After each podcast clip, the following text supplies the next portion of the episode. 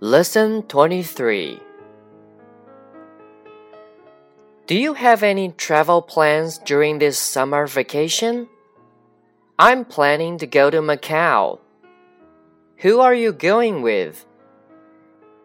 Besides, we will go around the city and take pictures in famous scenic spots and historical sites.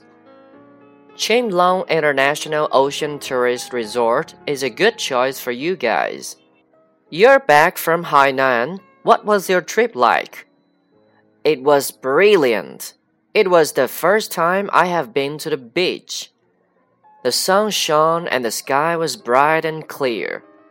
The seawater felt warm and looked sky blue. The breeze blew my hair gently. I felt like I was in heaven. Do you have any complaints about the trip? It was too crowded there. Tourists were everywhere.